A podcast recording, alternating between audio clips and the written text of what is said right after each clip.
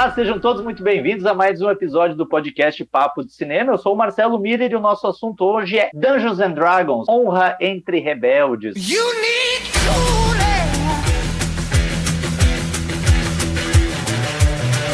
Mas antes da gente entrar no papo propriamente dito, é importante pedir para você dar cinco estrelas para o podcast Papo de Cinema. Lembrando que nós estamos nos principais agregadores de podcast para você nos ouvir onde você bem entender. Mas vai lá no seu agregador, dá cinco estrelas para o Papo de Cinema, porque isso é muito importante. A gente ranqueia cada vez melhor. E se você estiver nos ouvindo no Spotify, tem funcionalidades novas no podcast, tem enquete, caixa de pergunta. Então, assim, fique ligado, porque existem várias formas de interação com o podcast Papo de Cinema. Nós Somos muito interessados pela sua opinião. Avalie o podcast. Se você gostou, compartilhe com os seus amigos e faça com que os nossos episódios cheguem cada vez para mais pessoas. E se você nos ranquear com cinco estrelas, isso também significa que a gente vai ficar cada vez mais bem colocado, a gente vai estar mais bem na fita para chegar para um público cada vez mais amplo. Quem está comigo hoje para a gente falar sobre essa nova adaptação do RPG famoso, talvez o, o RPG mais famoso da história,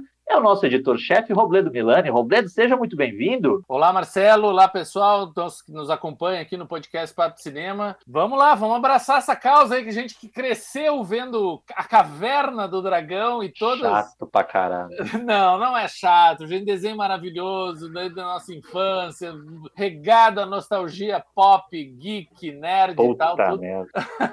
Vamos, a gente já sabe, né, muito bem que na verdade tiveram outros filmes aí que tentaram adaptar esse RPG para o cinema, mas agora a aposta aumentou, né? Agora eles estão chegando aí com um grande estúdio por trás, grandes atores. E aí, Dungeons and Dragons, Honra entre Rebeldes, vale a expectativa, Marcelo Miller? Eu acho que é o seguinte, a gente, no papo, a gente tem por princípio nunca balizar o nosso trabalho, né, Robledo, por essa coisa de, ai, a crítica determina se vale ou não vale a pena assistir ao filme. A gente sempre acha bacana que o nosso ouvinte, o nosso leitor, vá ao cinema, assista ao filme que ele quer assistir, depois volte para ler as nossas críticas, para ler o nosso material, para a gente formar alguma coisa em conjunto. Mas tu perguntou a tua pergunta é boa, Roberto. Vale a expectativa? Infelizmente não vale. A, a gente estava brincando aqui e eu fiquei sacaneando quando o Robledo falou sobre a Caverna do Dragão. Nos bastidores aqui estávamos conversando sobre isso. Robledo gostava da Caverna do Dragão, né, Robledo? Muito. Aliás, até Bom. hoje eu quero saber como é que termina essa jossa. Ah, termina. O, o, eles saem, eles montam uma, uma, Eles compram uma franquia de Frozen Yogurt e aí eles, eles entram na falência e depois eles vão abrir uma startup e aí sim acaba. Aí ninguém mais sabe o que vai acontecer depois disso. Eu, por outro lado, não gostava de Caverna do Dragão, eu era mais dos animes, dos desenhos japoneses, achava Caverna do Dragão chato pra caramba. Fui criado à Nossa. base de Caverna do Dragão, Thundercats e He-Man. Thundercats é, é, muito bom. Esse é, não, os três são muito bons. Os três vêm ali depois do show da Xuxa, né? A Xuxa dizendo aquelas barbaridades lá com todos esses A gente sempre acabava emendando esses três aí: Thundercats, He-Man e Caverna do Dragão, gente. O He-Man é. sempre tinha sua mensagem. Mas o Caverna do Dragão também tinha, né? Sempre tinha aquele é, mestre dos magos lá que a gente ficava meio desconfiado. Quem é esse, esse baixinho que surge do nada, desaparece quando a gente menos espera? O que, que ele tá querendo? Que... que é o senhor Miyagi do Caverna do Dragão, né? Que ele desempenha ali quase que a mesma função. Mas eu, Alguns embora não... pensam isso, né, Marcelo? Porque há uma teoria de que ele, na verdade, é o Vingador, né? Ele que tá isso. Ó, há uma teoria forte que o Mestre dos Magos, na verdade, é o grandíssimo filho da puta por trás de todo aquele aquela estrepe lá, lá, sei lá o que, que eles foram parar naquele universo lá e tá encrencando com todo mundo. É, os caras estavam andando de carrinho de bate-bate na Disney, abriu um buraco, foram parar no mundo, disseram que porra é essa? E aí tu quer que os caras façam um monte de coisa. Eu não gostava do Caverna do Dragão, porque é isso, eu gostava muito mais de animação japonesa, acho que eu tava muito mais nessa vibe, mas eu joguei, não muito, mas joguei algumas vezes o RPG do Dungeons and Dragons. Então, assim, é um mundo que sempre me interessou muito, a gente já falou até em outros episódios, né, Robledo? Fizemos aqui podcast sobre o Senhor dos Anéis, que eu sei que é um mundo também, esse mundo mágico, que tem um pé no, medi no, medieval também é uma coisa que te interessa. Então eu sempre curti, sempre achei legal. Só que assim, a verdade é, tem muita gente que pode estar nos ouvindo e pensar assim: ah, mas olha só que legal, finalmente estão fazendo uma, uma adaptação de Dungeons and Dragons. Não é bem assim, né, Robledo? A gente teve uma tentativa, talvez, que tenha sido uma tentativa de uma superprodução. Afinal de contas, não se tem Jeremy Irons no filme impunemente, né? Então, assim, era uma tentativa que não funcionou também muito bem, né? Esse é o quarto filme, né? Já tiveram três filmes anteriores.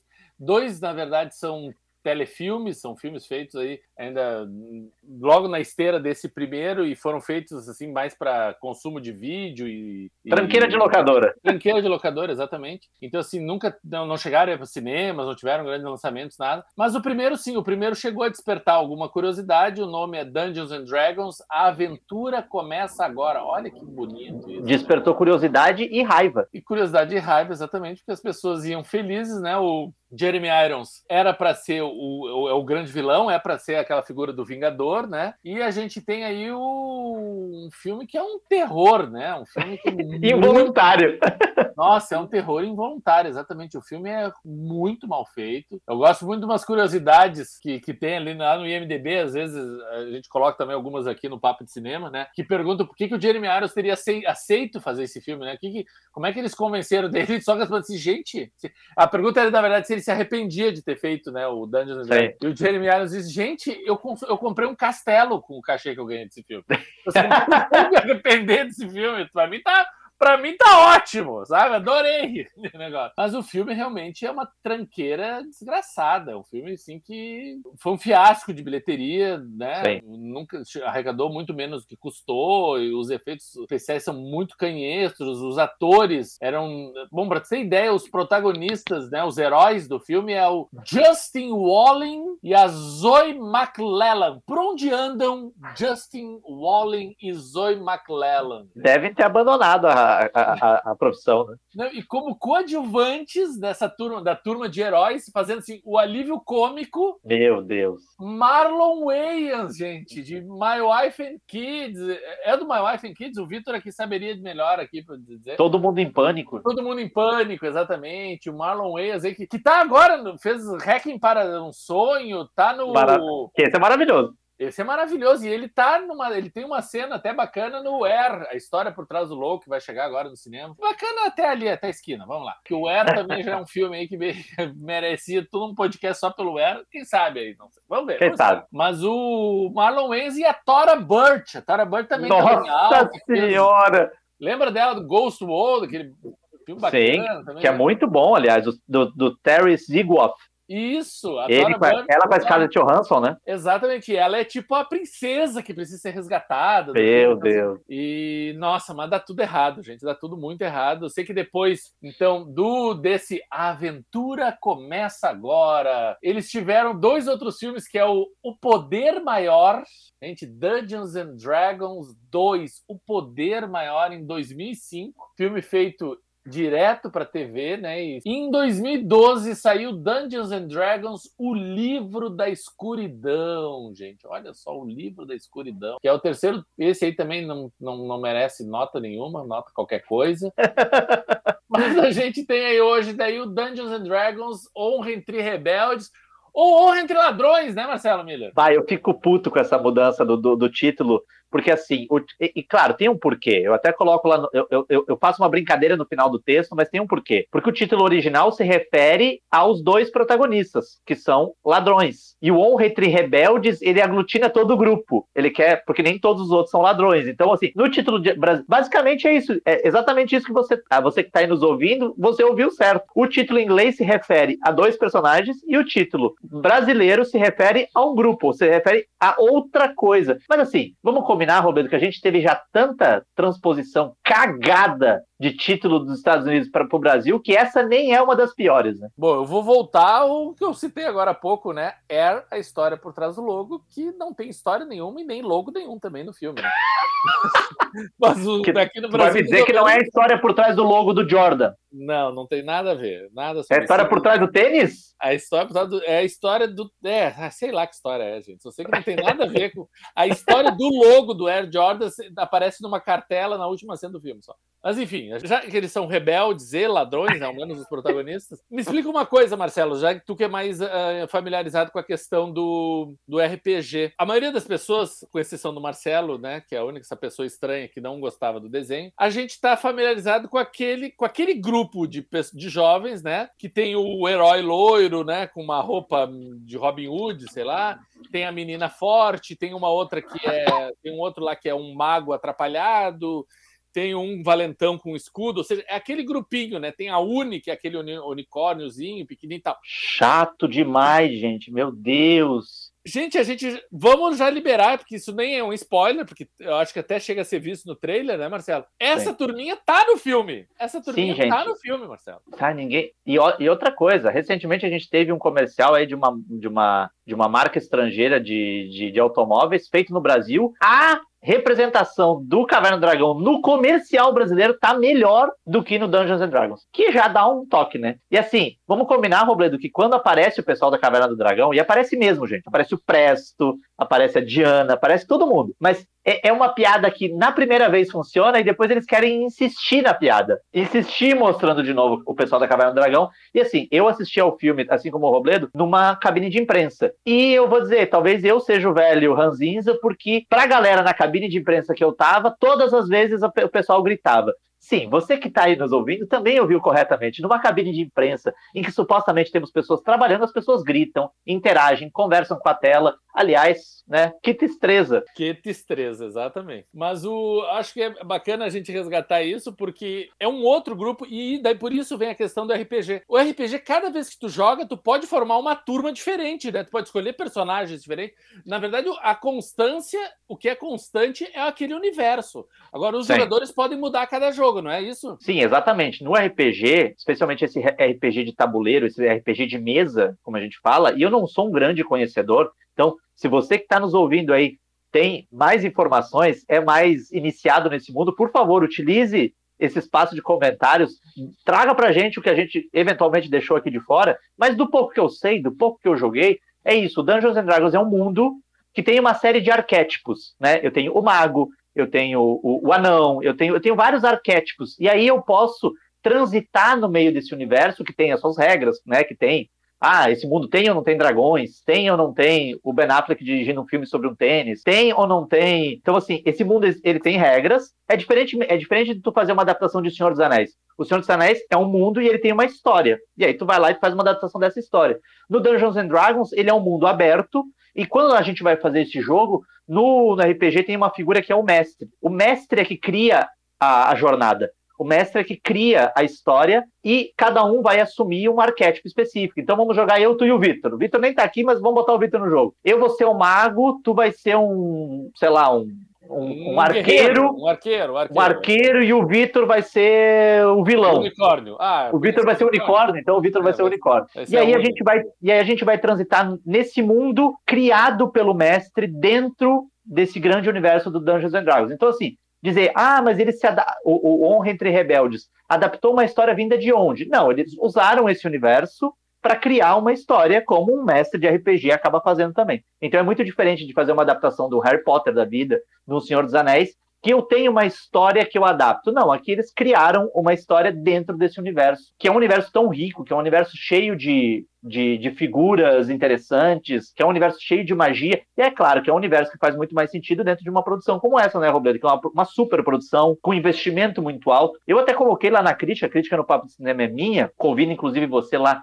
a ler o texto, eu, eu acho que, na verdade, o Honra entre Rebeldes é também uma tranqueira de locadora. Aliás, saudade da locadora, não tem mais locadora, mas é uma tranqueira de locadora, só que com um orçamento enorme, né? Um orçamento gigante e que, claro, para continuar, para isso virar uma saga, que é essa é é a grande obsessão de Hollywood, né? Criar uma franquia, esse filme vai, ir muito, vai ter que ir muito bem nas bilheterias. A gente não sabe se isso vai acontecer, né? É, até porque a gente está falando, o filme já está com algumas sessões de pré-estreia, ah, mas uh, na verdade a estreia é só metade agora de abril, né? Vai levar, Sim. eu acho que nem na semana que vem, na outra só a estreia Sim. oficial. Então, e, e, nos Estados Unidos também, então vai levar algum tempo. Agora, realmente, o Marcelo comentou de, de orçamento, o filme teve um orçamento de 150 milhões, sabe? E, e, a gente sabe que num filme dessa proporção, 150 milhões de dólares, a gente sabe que nessa proporção, quase o dobro disso é gasto em marketing. Então, assim, eu recentemente a gente até comentou aqui, a gente fez um podcast específico sobre o Festival de Cinema de Berlim. Eu estive na Alemanha no mês passado. Eu me lembro que em Berlim já tinha outdoors enormes do Dungeons and Dragons. Sabe? Dois meses antes da estreia, eles já estavam divulgando o filme. Então, realmente, eles estão investindo muito em marketing, porque é uma aposta muito alta. Sim. Agora, o mais curioso, e daí eu, eu queria a gente desenvolver isso, é que eles botaram, por mais que tenha atores conhecidos e tenham botado muito dinheiro para os efeitos especiais, etc e tal, ah, e a gente pode falar sobre esses atores e sobre os efeitos daqui a pouco, é, eu acho interessante a gente comentar que eles botaram dois, é uma, é uma dupla de diretores, isso não é muito comum, né, em Hollywood, Nossa, eu acho para mim também, de repente, já é quase uma tendência aí que dessa uma, de uma, um novo olhar que Hollywood está propondo. A gente teve uma dupla ganhando o Oscar esse ano, né? O Tudo em Todo Sim. Lugar ao mesmo tempo, e de repente outras duplas de realizadores que não necessariamente são irmãos, como os irmãos Coen, né? Podem começar a desenvolver novos trabalhos. Os diretores do Dungeons and Dragons ou eh, Entre Rebeldes é o John Francis Daly e o Jonathan Goldstein. Eles não são irmãos, eles são amigos, né? Provavelmente, sei lá, devem ter estudado juntos ou colegas. Agora, esse aqui é o terceiro longa-metragem deles e os dois longas que eles fizeram antes são duas comédias. São ruins. duas co comédias ruins, exatamente. Então, assim, a primeira foi a, a, nova versão do Férias Frustradas, que é horrorosa, saudade Chevy Chase e Beverly D'Angelo, né? botar o Ed Helms e a. Nem sei quem é que tá no lugar agora. A Cristina né? Applegate. Applegate. Nossa, que filme horroroso, gente. É, e depois tem aquele outro que é um pouquinho melhor, que é o A Noite do Jogo, com o Jason Bateman e a Rachel McAdams, que é até um pouquinho divertido, mas nunca mais do que isso, né? Divertidinho e tal. E deles pega esses dois caras com um currículo super tímido, né? Duas comédiazinhas de, de situação, hum, super contemporâneas e tal e jogam 150 milhões de dólares no colo desses caras e me dizem, me entreguem uma super produção para dar início a uma nova franquia. Não tinha como dar muito certo, né? Salvo engano, Robledo, eles eram os diretores contratados para fazer o Flash, o novo Flash, né, baseado no Flashpoint. E eles saíram do projeto por, pelas famigeradas divergências criativas. Mas a gente vai fazer um intervalo rapidinho. Fique com uma mensagem super importante do nosso querido Vitor Hugo Furtado e daqui a pouco a gente está de volta para continuar falando sobre Dungeons and Dragons, Honra entre Rebeldes. Olá pessoal, eu sou Vitor Hugo Furtado, um dos jornalistas do Papo de Cinema, e você está acompanhando o nosso podcast. Agora, para dar uma respirada nessa conversa, eu tô aqui para lembrar que você também faz parte desse espaço. Exatamente, pois os parceiros do Papo de Cinema tanto podem sugerir os temas a serem debatidos nesse momento de troca e discussão, como também negociar conosco inserções comerciais, divulgando o seu produto, evento, filme ou marca. Bacana, né? Fale com a gente, mande um alô por qualquer um dos nossos perfis perfis nas redes sociais e você sabe, estamos no Instagram, no Twitter, no Facebook e todas as outras redes sociais, ou mesmo lá no site, pelo nosso e-mail papodecinema@papodecinema.com.br. Estamos esperando pelo seu contato, viu? Tenho certeza que vai ser muito legal contar com você ao nosso lado, tornando esse papo de cinema ainda mais amplo e diverso. Bora lá? Estamos de volta com o segundo bloco do nosso episódio especial sobre Dungeons and Dragons Honra entre Rebeldes. Robledo, a gente não foi muito lisonjeiro com o filme no primeiro bloco. Tem alguma coisa que tu gostou do Dungeons and Dragons? Tu diz assim, cara, isso funciona. Lembrando que assim, a gente está falando de uma comédia de aventura. Desde o começo, a gente já sabia que o filme não ia ter uma profundidade psicológica dos personagens. Talvez a gente esperasse que ele fosse, pelo menos, os personagens tivessem algum tipo de profundidade, nem que seja só um pouquinho, não fosse essa poça tão rasa de motivações que não são desenvolvidas ao longo do filme e tudo mais. Mas tem alguma coisa que tu curtiu no filme? Bom, vamos lá, pessoal. Eu, o Marcelo, eu, eu acho que eu, eu não sabia que o Marcelo não era nem um pouco fã do desenho da Caverna do Dragão. Chato. Senão eu acho que a gente não tinha passado essa pauta para ele aqui no site. Mas eu já, como era fã, eu, eu entrei mais facilmente, eu acho, que dentro dessa da proposta do universo. E eu confesso que a todo tempo eu ficava procurando, eu sabia que não seria exatamente os mesmos personagens, mas eu ficava procurando as posições análogas, né? Qual seria o correspondente? Então, claro, quando aparece o Justice Smith, que é um personagem que eu não gosto, é um ator que eu não gosto, mas quando ele aparece fazendo mago inseguro, né, e que tem um poder, eu já sei que aquele é para ser o Presto, então eu já fico empolgado com isso. Já tem coisas que me, que me quando aparece a Michelle Williams toda fodona, quebrando paredes, etc e tal, eu sei que é para ser aquela menina do desenho original que é a, a, a força bruta, etc. Então tem coisas assim que me empolgaram no desenho. E, eu, e da parte do elenco, eu vou dizer que tem dois atores. E eu vou usar uma expressão que o Marcelo Miller gosta muito, pessoal. Vou dizer para vocês, se vocês quiserem ter uma conversa com o Marcelo, usem bastante essa expressão, porque o Marcelo tem muita afinidade com ela. Tem dois atores que, estavam, que estão na sua zona de conforto, gente. Não me tira da minha zona de conforto, gente. Eu demorei tanto para chegar, para conseguir alugar meu quarto e sala numa zona de conforto. O pessoal vai querer me tirar da minha zona de conforto. Pelo Marcelo amor de Deus. é muito apegado a essa zona de conforto. Gosto né? muito. Mas eu acho que o Chris Pine e o Hugh Grant também são apegados às suas zonas de conforto. O, o Hugh Grant, então, puta que pariu. O Hugh Grant tá, o Hugh Grant tá abraçado numa pilastra da zona de conforto dele.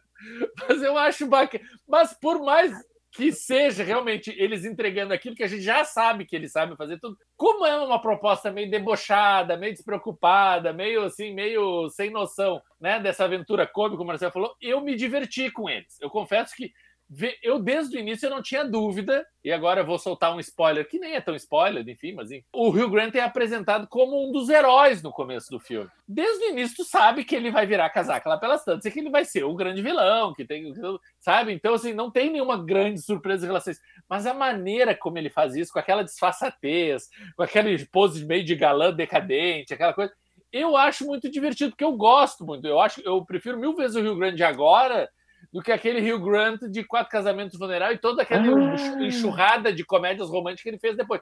Principalmente essa enxurrada Mickey Olhos Azuis, Nove Meses, Sabe, todas essas comédiazinhas que ele fez, Amor à Segunda Vista, todas essas comédiazinhas que ele fez uma atrás do outro, eu prefiro mil vezes o Rio Grande agora, com essa cara de pau, cheio de ruga na cara, mas querendo bancar o posudo e tal. E ele me diverte muito mais. E o Chris Pine, eu acho que é o. Agora eu vou dar uma opinião rebel... rebelde, agora uma opinião revolucionária. Lá vem. Honra entre rebeldes. É, é, é uma opinião honrada, pelo menos? É uma opinião honrada.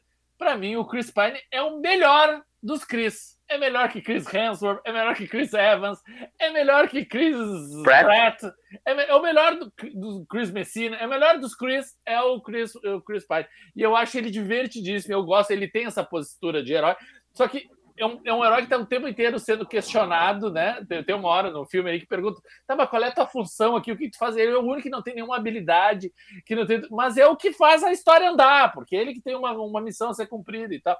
Então eu, eu gosto muito desse duelo do Chris Pine com, com o Hugh Grant. Gosto dos personagens que eles vão defender, por mais que seja tudo meio clichê, não te, seja previsível, não tenha nada muito impressionante, eles acabam funcionando dentro dessa proposta que esses dois diretores montaram e tal. Então ali eles não conseguiram me prender e eu gostei do filme, eu fiquei atento. E a, a, a, maneira como eles fogem da prisão, o Marcelo disse que eles são ladrões, eles são ladrões procurados mesmo, né? A maneira como eles fogem da prisão, eu acho divertidíssimo. Eu dei risada nessa hora quando eles surgiram da prisão. Não gritei dentro da sessão, como o Marcelo falou lá. Por favor, não mas me faça passar vergonha. Eu achei muito divertido. O final, quando ele faz um. Nossa, ele, ele, daí vem a honra, né, Marcelo? O final, um final honroso, que ele tem que fazer um sacrifício em nome maior do conjunto. Pô, cara, vai, é um sacrifício tão inusitado, cara. Cara, tão é assim, inusitado, ah, surpreendente é... demais. É, mas eu vou te dizer, eu nessas horas eu embarquei, eu tava me divertindo tudo. Então, assim, eu fico meio que no meio termo. Eu não, não acho um desastre, como Marcela achou, mas também queria ter visto muito mais, porque eu acho que tem potencial nessa história para mais do que eles entregam nesse que eu espero seja só o primeiro de outros filmes que talvez no futuro. A gente sempre mantém a expectativa, né? Que no futuro eles consigam trabalhar melhor esse universo. No Papo de Cinema, a gente tem uma, uma dinâmica. Roberto Milani é o good cop e eu sou o bad cop. Por né? mais então, que as pessoas pensem o contrário, né? Por mais que as pessoas. Que é uma coisa bizarra, por mais que as pessoas pensem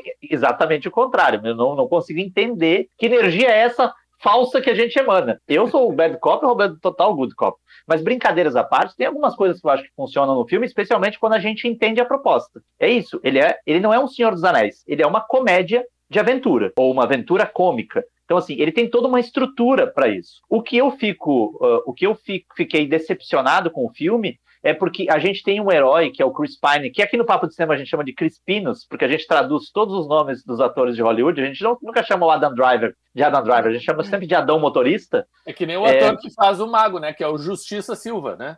É Justice Smith. É o Justiça Silva. Uma hora, segura aí que uma hora vai ter podcast só falando esses, os nomes originais. E o Clintista, como é que é mesmo, Roberto?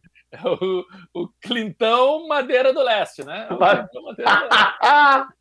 Mas tem umas coisas que eu acho que dentro dessa, dessa estrutura da, da, da, aventura cômica funcionam. Mas o meu problema é, por exemplo, o Chris Pine, ele é um personagem que existe toda uma preparação para ele ser um personagem que tem um mínimo de, de, de, traço trágico. Ele perdeu a mulher, ele tem uma questão com a filha. Perdeu e, assim, a filha também, né? A filha perdeu não, a, filha. a filha.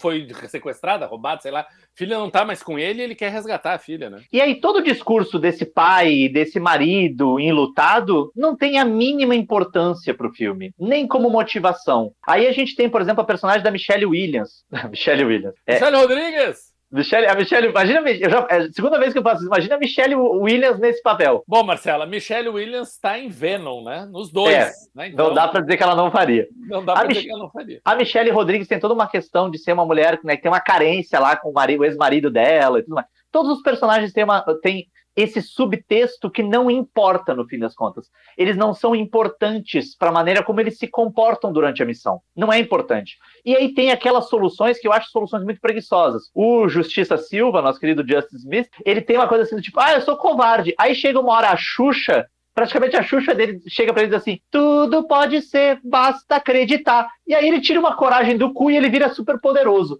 Eu não. É, é o tipo de, de roteiro preguiçoso que eu acho que não ajuda em nada. Então, assim, é uma aventura descompromissada, é uma aventura Marcelo, descompromissada. Marcelo, ah. E o Hugo Grande, quando resolve revelar a sua. Hugo Grande é como chamamos no Papo de Sema, Hugh Grant. O Hugo Grande, quando resolve revelar o seu grande plano Nossa senhora, tomar cara. uma cidade. Ah, mas é por isso que eu consegui, eu acho, me divertir, porque não dá para levar a sério nada dessas bobagens que eles colocam. E a Maga Vermelha? A Maga Vermelha é super expressiva. Os caras botaram uma, uma, uma olheira que parece que ela passou três dias no Lula Palusa e ela só faz cara de braba. Mas é isso, gente. A gente está falando aqui, a gente está brincando e tudo mais, mas nós temos consciência de que o filme não é um filme feito para ser profundo, para ser denso mas algumas coisas ali mas a gente tem um personagem profundo, mas a gente tem um, um, personagem profundo e denso, né? Lá vem. Tem o, o João Página. O João Página é super, super denso no filme. Robledo, quem é o João Página, Robledo? o Rege... Jean Page. Jean Page. Não é o João Página. Jean Page. Ah, o João, quando aparece o João Página, vulgo, bonitão do Bridgerton, eu pensei, Aí veio Jorge Aragão. Aí foi que o barraco desabou. A gente entrou na vibe do filme, né? O filme não fica tocando o zaralho, fazendo uma piadinha a cada três minutos. A gente tá não tá fazendo é? isso também aqui. A gente vai fazer também. E outra coisa também que eu gosto. Tá? Eu vou dizer outra coisa que eu gosto. Agora, outra opinião revolucionária. Lá vem. Pela primeira vez, nós temos uma caverna e um dragão saindo da caverna. Uma cena ridícula, né, Roberto? O único dragão que sai da caverna é um dragão que fica recebendo piadinha gordofóbica. Gordofobia com o dragão! E aí o pessoal fica zoando e o dragão, a única coisa que o dragão faz é tentar cuspir fogo e ficar rolando como uma bola. Ah, é muito legal, cara. Na, nesse momento eu pensei, eu devia ter feito concurso público. Não ia precisar lidar com Dungeons and Dragons.